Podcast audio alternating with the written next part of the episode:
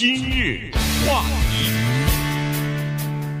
欢迎收听由钟讯和高宁为你主持的今日话题。今天呢是大年三十了，明天就是大年初一。其实，在中国大陆呢，今天已经是呃大年初一了哈，所以呢，呃，我们还是在提前一天给大家拜个年、呃，祝大家在鼠年呢吉祥快乐啊，身体健康。呃，其实，在前两天的时候，我们已经多次讲了这个武汉的冠状病毒的这个事情，但是今天呢，呃，还是要再讲一下哈，因为每天都有一些新的进展。那么，希望这个周末过后呢，能够把这个蔓延的速度和扩散的速度呢，给它降下来。所以呢，呃，先把呃这这两天，就是说从昨天到今天，就过去二十四小时的一些情况呢，简单的更加跟大家来稍微的来报告一下。嗯。这是我们连续啊第四天跟大家每一天都在更新关于武汉的疫情的情况。其实我们今日话题呢，很多的资料来源，我觉得应该可以说是超过百分之九十是来自于美国的主流媒体。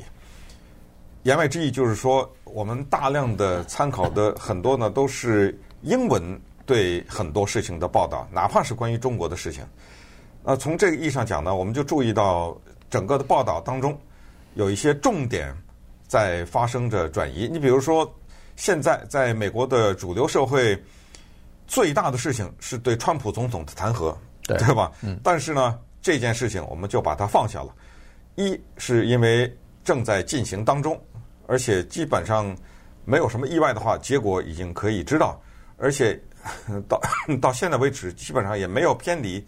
我们的分析其实就是我们还在跟着这个事儿呢，对，啊、呃，没有什么太大的戏剧性的变化，没有偏离，所以就让它去进行吧。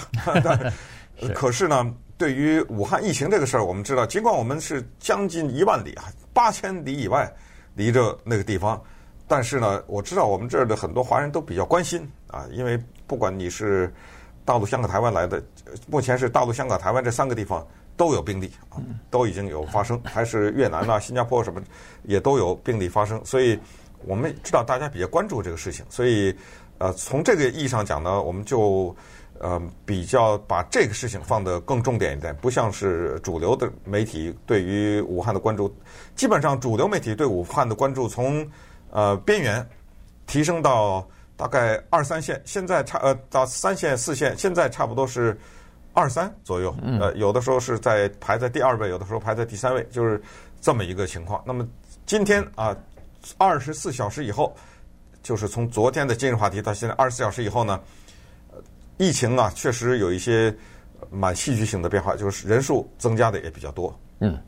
所以要讲一下，就是现在呃，官方的统计数字是这样子的：八百三十个人呃受到感染，有二十六个人死亡啊。昨天我们讲的时候还只有十七个人，但是现在二十四个呃二十六个人呢，有两个人呢是已经出了湖北省了，不是湖北省的人了。以前十七个人呢全部是湖北省的啊，但是呃这次这次呢就出现了这个一个是在河北最新的一个。呃，患者呢是在河北哈，他是去世，还有一个呢是在这个黑龙江啊，这个也是经过证实的。所以，但是他们两个人都是去过湖北，从湖北离开的啊。所以呢，而且湖呃河北的这个人啊，他把整个的年龄拉下来了。嗯，这个人只有三十六岁，是个男的。最最最年轻的就是就是他。之前是四十八。对，最以前是四十八岁，一个女性，这是年龄最小的。呃，高到八十九岁嘛，以前我们说过哈，所以有两个八十九岁的老人。所以，呃，现在的情况大概就是这样子。那现在呃是这样子，就是说，呃，你看老美的这些报道呢，它是它的重点都是，首先它是对呃中国对这个现在湖北省已经有一共有十五个城市被这个等于是呃禁止。呃，进出吧，或者是限制进出。十五了已经。哎，现在已经十五个城市。我刚才看的还是十二呢。对，现在现呃可能是十二，再加昨天的那三个啊，所以一共是十五个城市。呃，那么将近三千三百万人口啊受到这样的限制进出的这个限制，所以这个对美国媒体来说，这是一个非常大的事儿，因为 三千三百万。三千五百万应该是。啊，三千五百万，那就等于是恨不得加拿大一个加拿大。整个一个国家的人口，哎，一个国家的人口就是呃限制他们的进出哈，这个呃对老美来说，这个是不可思议的一件事情。也是湖北省的二分之一的人口，也就是说，湖北人每两个人就有一个人被限制了。对，那就说明湖北大部分的人就居住在这十五个城市里面了啊。的、嗯，然后这个是一个情况哈，就是说现在要看一下，采取了这个措施以后，到底是有多大的效用啊，能够。把这个扩散，这个疫情的扩散的速度给它降下来，因为现在最担心的就是春运期间嘛，春节期间的人口的流动，大规模的流动呢，可能会把这个疫情带到其他的省份，这样的话会造成失控的局面，所以就采取了这个做法了。采取这个做法，你可以想象得出来有两个事儿哈。第一个，我看呃老北的媒体报道的就是，呃，就是各个医院里边的呃医务人员以及呃医疗的，比如说。呃，设备和这个医药呃有紧缺的现象啊，这个实际上是非常可以理解的。以前家里头有人什么伤风感冒之类的，根本不去看医生啊。现在即使是平常的伤风感冒、头疼脑热的，都要去看医生，原因就是怕自己得了这个冠状病毒了。嗯，所以在这种情况之下。一个城市，你肯定是这样子的。我就一直要拿那个七十年代美国的加油站来比哈，这个加油站那个时候，美国的油是一点儿不缺的。但是由于有了中东的石油危机啊，这个禁运石油的时候呢，大家平均应该是半缸油，有的人刚加满油 开车，有的人是快空，这个油缸用完了以后再去再去这个加油去，所以基本上是平均是半缸油哈。但是突然。有一天说是，哎呦，我今天不加油，明天那个油价就上涨了，后天更贵了。我趁着还有半缸或者小半缸的时候，我原来还可以待两三天不加油，但是现在我要加油去了。于是所有的加油站都要排队，因因为储存油突然发现不够了。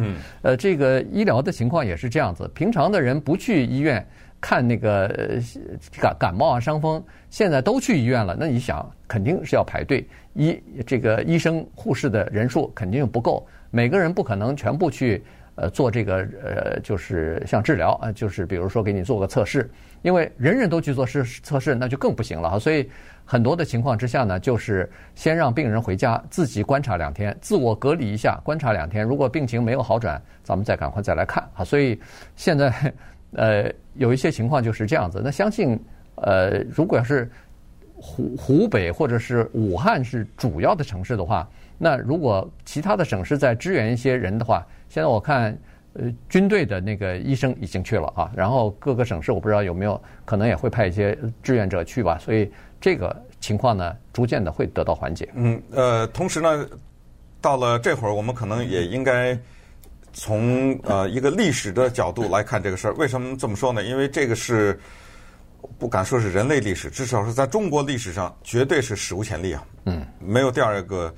一个先例说什么时候在哪一个年代？那要是古代，那就更不用说了哈。就是把整个的十几个城市进行这种交通的封锁，这个应该是没听说过。那么我们要进行的反思就是，这到底是天灾还是人祸？那显然是人祸。对不对？对，就是在最早爆发的时候，要么就是没有引起足够的重视，要么就是没有采取有效的措施。呃、主要是我觉得还可能再往前，就你干嘛吃那个东西，对不对？如果是这个东西引起来的，对，对不对？啊、呃，所以这就是人祸呀，这就是飞来横祸。而飞来横祸，有的时候这句中国的成语有言外之意是由不由我所控制产生的祸，可是这个不是啊，这是人他。由于自己一味的追求某些生活方式吧，而导致的，所以我我就是说，将来历史会对这事情要看，但是关键的是，我们学习历史的主要的目的还是要吸取教训呢。嗯，就这个事情，我们吸取了什么教训？难道一次 SARS 还不够吗？对不对？呃，吃那个猫的这个事情，现在又是发生了这个，到现在说的蝙呃蝙蝠啊什么，说了很多了，现在到到现在还是没有。定论还是没有，我看我看他是说这样子，他就说有不同的研究人员呢，有不同的呃猜测啊。一种就是我看纽约纽约时报有一篇文章啊，他是说有早期的研究呢，是说可能来自于竹鼠和那个，这不咱们昨天说了吗？哎，像像果子狸这样的呃这个獾类的这种野野生动物，那么来自于天津和南京的一些研究人员呢说。这个有可能起源于叫做马蹄蝙蝠，嗯啊，这是另外一个说法。还有一个就是中国基因组的那个数据说呢，这有可能是这个蝙蝠身上它的这个呃，就是呃。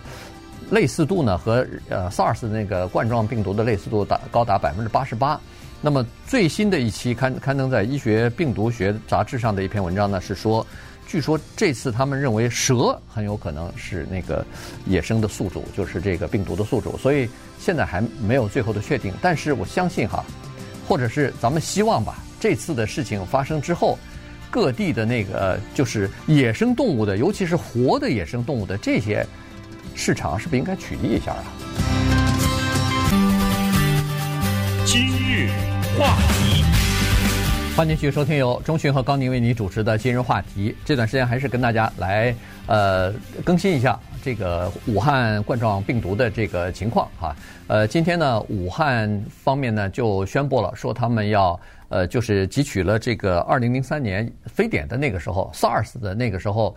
北京的这个经验，当时不是有一个小汤山呃非典医院嘛，就是专门收治这个呃可能会罹患非典的这些人，或者是已经罹患的这些传染病人的一个医院哈，远隔其他的这些医院。这样的话，就不要每个医院都收这些隔离的病人，这样的话可能会对其他的病病人造成什么呃交叉之间的污染啊、传染啊等等。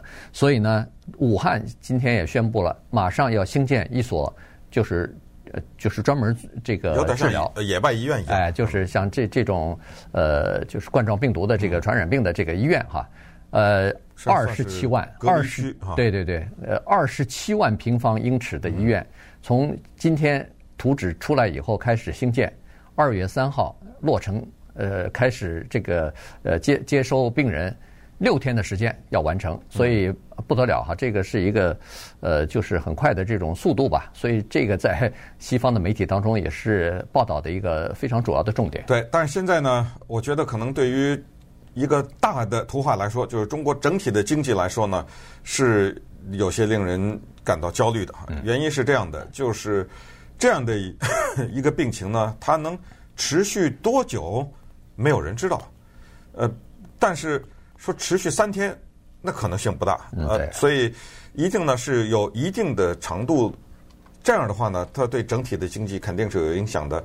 不过，我就我个人来说，我是希望下礼拜就不讲不再讲这个话题了。哈，我说的是不是逃避这个话题，而是说没事了，就比如说呃控制了，对，呃那个得病的人逐渐减少，被感染的人减少了，不出现新的呃也没有什么新的死亡的病例了，这就好了。我是我们是希望朝着这个方向发展的。说到经济呢，有一个特别大的风向标，叫做上海迪士尼。上海迪士尼那是迪士尼在海外的一个重要的分支啊。嗯。因为中国的人口可想而知，再加上多少年的对中国的青少年一代两代人的培养，他们对迪士尼的文化、美国文化都非常的熟。这些华人对什么米老鼠、唐老鸭什么这些啊，都早在。一九什么三几年什么都已经开始灌输，所以都很熟。香港的迪士尼和上海的迪士尼，以及旁边的东京的迪士尼，都是迪士尼的重点项目。但是呢，这一次他比较不幸，迪士尼相当的倒霉。首先，香港的游行把他给弄得一塌糊涂，他的 蒙受重大损失，就是香港迪士尼。因为香港迪士尼除了香港人去以外，很多别地方的人也去啊。包括大陆的啊，对，主要是大陆的。我想哈，那这些人不去了，那香港在那儿游行呢，所以这受到重创。香港的迪士尼，呃，没想到现在上海这个迪士尼哇关了，现在宣布，对对，这一关闭就不是人多人少的问题，就是干脆停止营业了。那么这个呢，对于整体的迪士尼的企业来说也是影响很大的，因为呃，迪士尼呢在上海迪士尼它是小股。它是百分之四十三的股份，嗯，另外一个我不知道那公司叫上海神迪还是申迪，我不知道那是我看的是拼音呢，我不知道是哪两个中国字。另外的股份是由这个拥有的，可是呢，那股份不管是谁拥有，它受到这种影响的时候呢，就使得现在有一个分析说，甚至导致整个的中国经济放缓百分之一。啊，对，我看那个《经济学人》杂志，他的那个专家也在说，说这次的这个呃武汉的这个肺炎的情况呢，可能也会对中国的经济成长啊造成百分之零点五到百分之一的这个放缓啊，就是对它造成的这个影响。你可以想象得出来，现在武汉这么大，如果是三千三百、三千五百万。这呃有说法不等哈，我看有的 呃美联社都说三千六百万，然后一会儿说十三个城市、十五个城市，不管怎么样吧，这些城市限制这个进出的话，这光是这些人的消费，你马上就可以想象得出来了。现在呃故宫也开始要关闭了，呃这因为是人太多嘛，在这个春节期间如果要开放的话，呃防止传染，好些电影院啊，好些这个运大型的这个音乐会啊。他们也就是停止或者是改期再举行，所以这些东西呢，可能都会造成一些影响吧。有有一些餐厅里边可能也有出现了取消的这个这个情况啊，尤其是在疫区，就在武汉什么的，基本上都没有了。所以这个这个会产产生一些影响。好久都没有跟踪中国的一个现象，叫所谓贺岁片了啊。呃，我也我也不知道今年的情况是怎么样，因为所谓贺岁片不就这会儿吗？是，对啊，对。那就这是对于中国的电影观众来说呢，是一个呃重要的时刻。同时，对于电影工业来说，也是这一年当中靠着那么几次发行嘛。就像美国似的，我们都知道美国的暑假呀、什么圣诞节啊、什么之类的这种高峰。那么，如果电影院在这种时候停止放映的话，而且现在确实就是很多的都已经下片了，就是准备推出来的。大片，但是我今年推迟了。对，我今年没怎么跟踪，我不知道你知道有什么贺岁片吗？说实话，我也没跟踪过。对对，所以反反正这个你你可以想象，就是各行各业大概都会受到一些影响吧。就是这个持续的时间越长，肯定影响就越大，所以要尽快的采取一些这个猛烈的手段啊，看看能不能够把它给抑制住、遏制住之后呢，逐渐的才会恢复正常嘛。要不然大家现在这个不确定性比较大哈。但是你说。呃，一个城市呃完全被这个封闭，或者是开始戒严，在在武汉和在湖北还没有戒严呢。以前在二零一四年，在西非的一个国家流行那个伊波拉，那个时候非常的严重啊，在这个塞拉利昂，当时我们也曾经讲过。另外翻译成狮子山，哎，狮子山，呃，现在好像叫塞拉，哦，对，有的翻译不同。它这个国家当时的那个情况就是非常严重，但是它呢是在郊区。所以呢，那个时候呢，曾经下令封锁过，就是那个时候的所谓的封锁，就是让让这些人都不要连家门都不要出了，三天啊，不要出家门，然后人就是政府部门和医务人员挨家挨户的去到这些人家去统计人员，我如果要有尸体的话，从这个家里头搬出来啊。当时这个呃塞拉利昂是做过这样的事情，呃，然后呢，现在就看看就是。现在这个湖北采取的措施是不是可以有效的呃抑制住这个疫情的发展？这个过几天马上就可以看得出来。